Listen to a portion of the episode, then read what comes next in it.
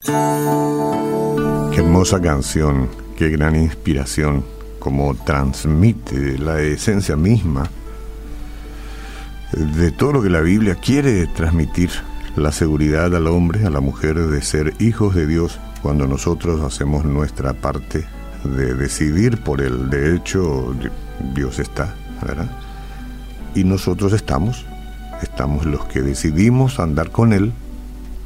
Sí, a veces un poco, a empujones y todo, ¿verdad? Pero decidimos por Él. A veces nos encontramos con algunas piedras que nos, nos hacen tropezar o nosotros mismos estamos descuidados y tropezamos y hasta caemos. Pero el que se levanta y a tiempo, seguirá el camino y disfrutará de toda esta sensación que la música nos acaba de convidar. En realidad hoy yo mencioné un versículo, pero son más que un versículo los que vamos a leer antes de dar la reflexión. Es Proverbios capítulo 13, ¿cierto? Eh, es Proverbios, ¿qué capítulo dije que sería? Vos tenías anotado ahí. El capítulo 15. Sí, el capítulo 15. Bien. Y versículo 13 al 16. ¿Está bien? Esto lo digo eh, para David, que registra todo. El corazón alegre hermosea el rostro, mas por el dolor del corazón el espíritu se abate. El corazón entendido busca la sabiduría, mas la boca de los necios se alimenta de necedades. En la jerga popular nuestra sería de viroreí, de chabacanerías, la boca de los necios. Todos los días del afligido son difíciles, pero el corazón contento tiene un banquete continuo. ¿Quiénes tienen un banquete continuo? ¿Los famosos y los poderosos del mundo? No, no dice eso. No dice eso. El corazón contento tiene un banquete continuo. Y el tema nuestro es este versículo. Mejor es lo poco con el temor de Jehová que el gran tesoro donde hay turbación, malestar, descomposición, conflictos. Que las cosas espirituales son más importantes que las materiales, todo cristiano lo sabe. Cualquiera puede rendir un examen así. ¿Cuáles cosas son las más importantes para la vida? Le pone el profesor las espirituales o las materiales. Y usted responderá las espirituales, porque la letra la sabemos. La teoría conocemos.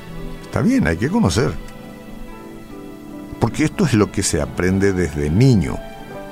O en el catecismo, o en la escuela dominical, donde quiera que uno va. Y se aprende la teoría. La teoría es mucho más fácil que la práctica, ojo. Entonces es necesario poner a Dios en primer lugar. Fácil de decirlo. Ahí nos pondrían un 5 felicitado, porque responderíamos bien en la teoría, en la escritura.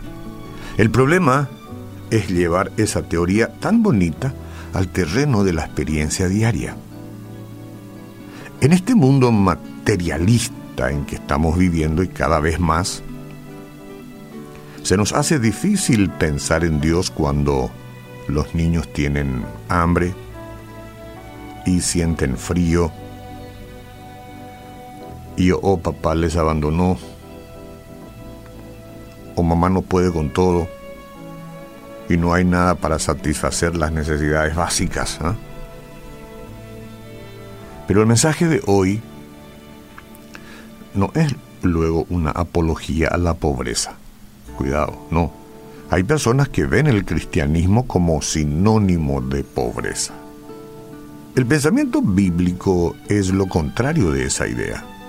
En la Biblia encontramos a los seguidores de Jesús como personas bendecidas, en cuya vida hay abundancia, Salomón, bueno, un gran ejemplo, él afirma en el texto que acabamos de leer que es mejor ser pobre y estar en paz con Dios y con los hombres que ser rico y desdichado.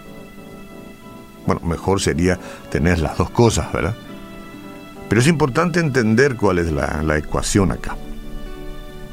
Hay personas obsesionadas, yo diría obcecadas por el dinero. Es impresionante esto. Todos necesitamos dinero, todos trabajamos. Vos estás en tu trabajo porque necesitas dinero para vivir. No estamos hablando de eso, sino de la obsesión por el dinero. Gente que no mide las consecuencias. Dejan los escrúpulos de lado y usan cualquier método para conseguir riquezas o cosas. No gano lo suficiente él o ella me puede dar esto si yo hago esto. Quiero. De alguna u otra manera, las riquezas que uno anhela son aquellas que, bueno, por las que se desvive uno, ¿verdad? Dios, la familia y los valores pasan a un segundo plano. ¿Qué importa lo que pase con mi familia? Yo ahora quiero esto y lo quiero a cualquier precio.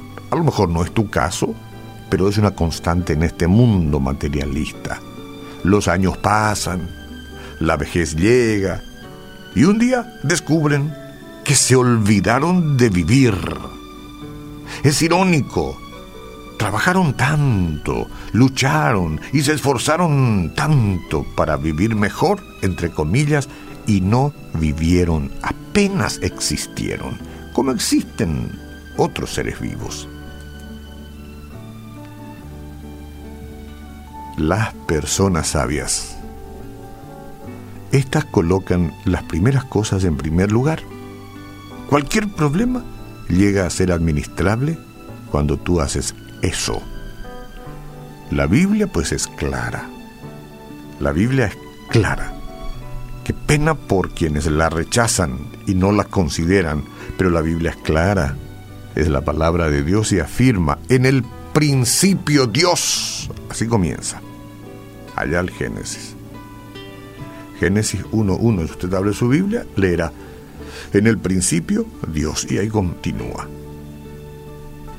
En el principio de todo, señora, Señor. En el principio de los negocios. En el principio de la vida familiar, empresarial, profesional, por supuesto. Cuando usted construye una vida o su vida, en sus sueños sobre un fundamento firme, con certeza la casa no se va a caer. Esa casa va a permanecer. Es así de simple. Y no tendría que ser muy difícil pasar de la teoría a la práctica, no tendría que. ¿Qué le parece la propuesta de hacer de este día un día de revisar nuestras prioridades, ¿sí? Por bien de nosotros, de nuestra familia, que es el tesoro más grande que tenemos. ¿Qué es lo más importante para usted? ¿Cuál es el lugar que Dios y, y su familia están recibiendo por parte de usted? Porque esto es lo que va a determinar la exuberancia de su satisfacción. Porque para ser feliz no basta realizar mucho, sino sentirse realizado con el fruto del trabajo. Entonces que Dios le dé un día lleno de victorias, lleno de victorias. Y no se olvide que mejor es lo poco con el temor de Jehová, porque cuando hay temor de Jehová, lo poco rendirá mucho más. Mejor es lo poco con el temor de Jehová que el gran tesoro donde hay turbación.